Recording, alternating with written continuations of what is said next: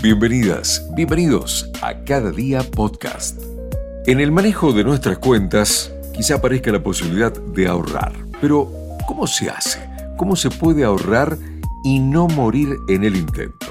Lo hablamos al detalle con la economista Paula Pía Ariet. Difícil pensar en ahorro hoy en día, ¿no? ¿Qué opinas, Paula? Hay dos cosas que habría que como separar. Por un lado, nosotros podemos decir, la acumulación de billetes es una forma de ahorro y eh, eh, es difícil en un país donde la inflación se estima que va a ser del 52%. Entonces, ese billete que valía, suponete que pusiste 10 pesos en enero, no va a valer lo mismo 10 pesos a fines de diciembre. Entonces, la acumulación sola de dinero no implica el preservar el valor de ese dinero. Correcto. Que es el principal problema que tiene el peso en la Argentina.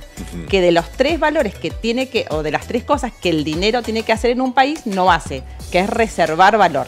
Entonces nosotros decimos, si yo te digo, en un momento eh, era muy bueno la alcancía. Esto sería como una alcancía, nada más que fíjate, dice cuántos pesos poner en cada sobre. Sí. ¿Cuál es el problema de la alcancía? Que los pesos que pones en, diciembre, en enero, no valen en diciembre. Sí. Entonces, acumular pesos es ahorrar, es acumular pesos, digamos. Lo que van a pasar es que esos, esos pesos pierden valor durante el transcurso del tiempo.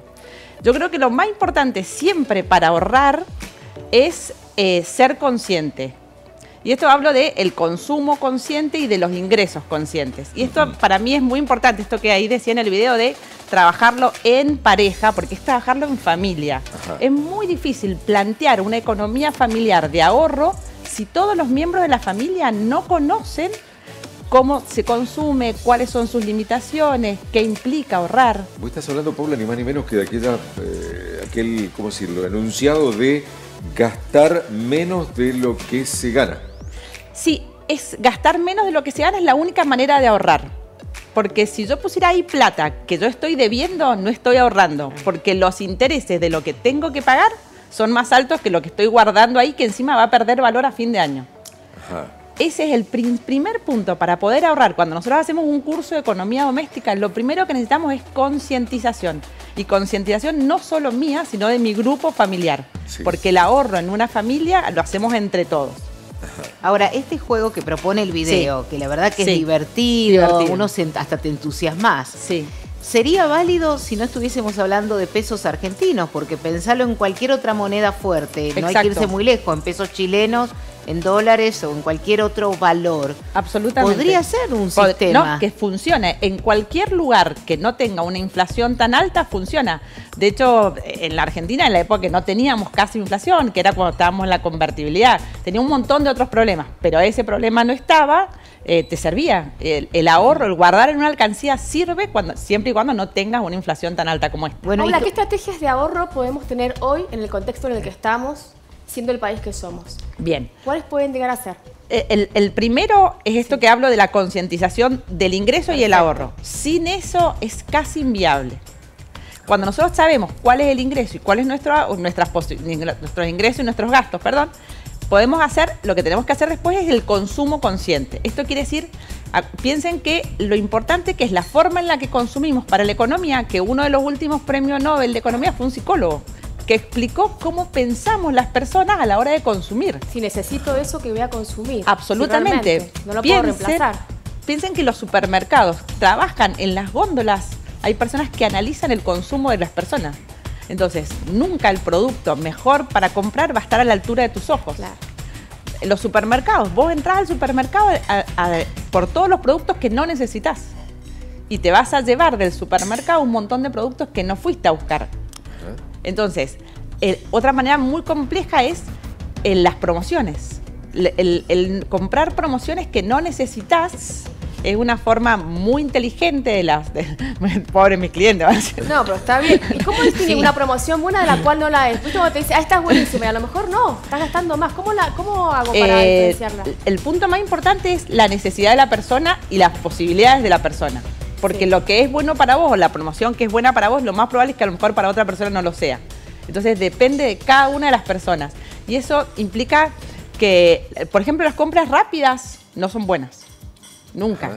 ¿Qué sería la compra rápida, por ejemplo? Cuando vos decís, el día Claro, o, cuando vos decís, bueno, paso rápido, sin pensar demasiado qué es lo que necesito. Lo más probable es que, te, lleves cosas o que compres cosas que en tu casa ya tenías. Entonces voy a decir, bueno, ahí hay un problema, porque todo lo que no se planifica, se programa, se piensa, no sale bien. Pero ya que estás hablando de supermercado y de inflación y de pesos argentinos, mirá qué triángulo.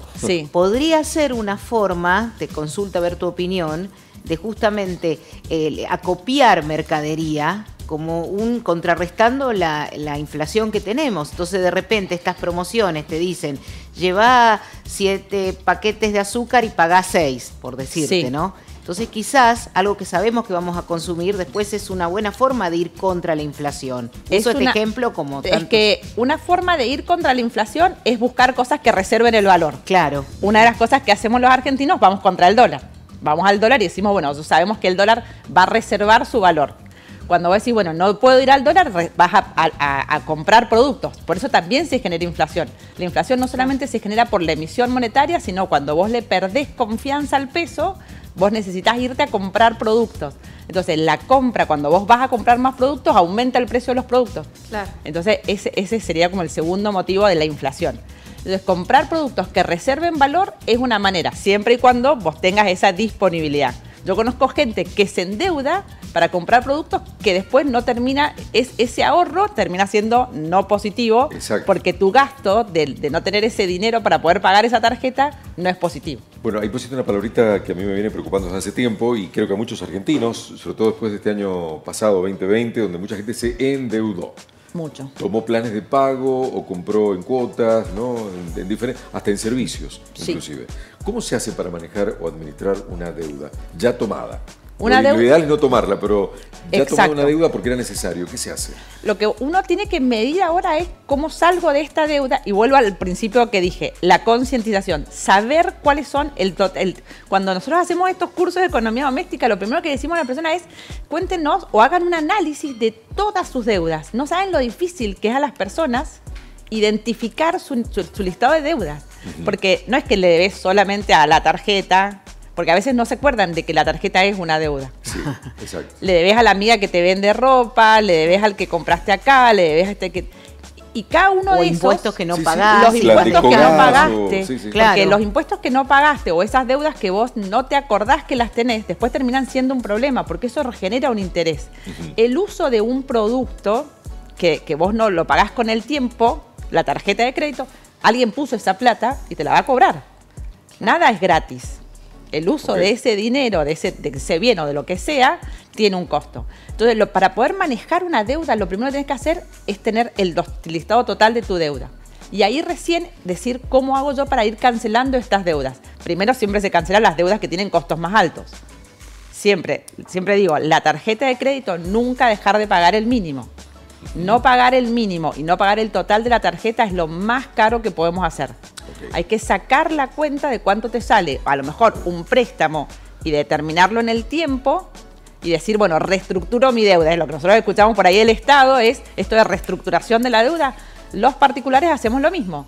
Cuando yo digo, tengo este nivel de deuda y esto, pagar el mínimo de la tarjeta o, algún, o algún préstamo, no pagarlo, es un problema. Eso hay que reestructurarlo. Nunca dejarlo pasar porque en el momento que llegamos a, instancias judiciales, esto es carísimo. Es como un efecto de bola de nieve. Es Muy difícil de salir. Entonces hay que reestructurar nuestra deuda, concientizar cuáles son nuestras deudas, cuáles son nuestros ingresos y ver las posibilidades. ¿Y cómo estamos ahorrando hoy los mendocinos? ¿Qué dice la realidad? La realidad dice, por un lado, siempre que somos como tenemos la tendencia siempre al ahorro, al dólar, es nuestro principal bien que reserva valor, y después la compra de productos en cuotas, porque muchos de esos productos, muchas de estas promociones que salen en cuotas, eh, muchos las toman y las toman. Por eso es que el, dólar, vieron que en diciembre tuvo como una repuntada, y eso siempre pasa. Las personas cuando cobran el aguinaldo, a principio de diciembre las empresas salen a vender dólares porque necesitan pesos, y a fines cuando se cobra el aguinaldo, las personas salen a comprar dólares porque es su forma de reservar valor. Vos, si tuvieses que elegir algo para colocar en ese sobre y día a día ir ahorrando, ¿en qué lo harías? No solamente en pesos, quizás en otro bien.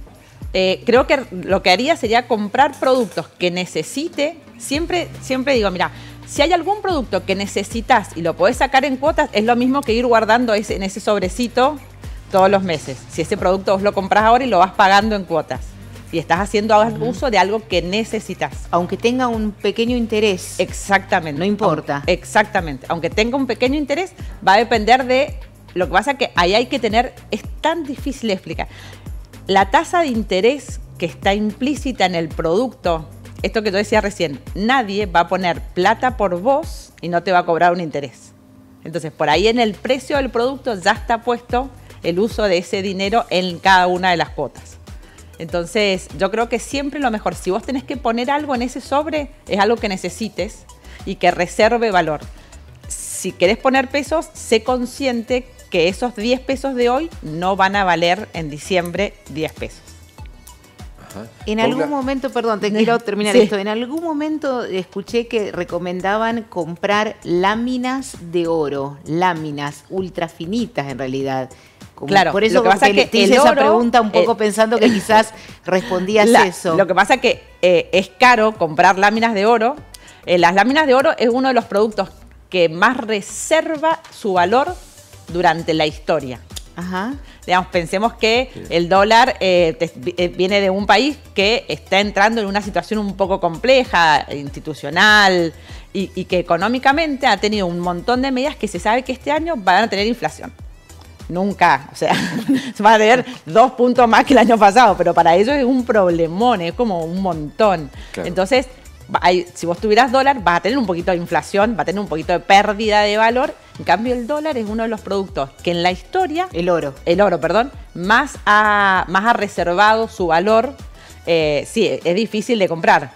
Paula, cortito, para la economía súper hogareña, súper familiar, donde la capacidad de ahorro es casi nula o nula hoy en día, ¿qué hacer para no morir en el intento en estos próximos seis meses del año?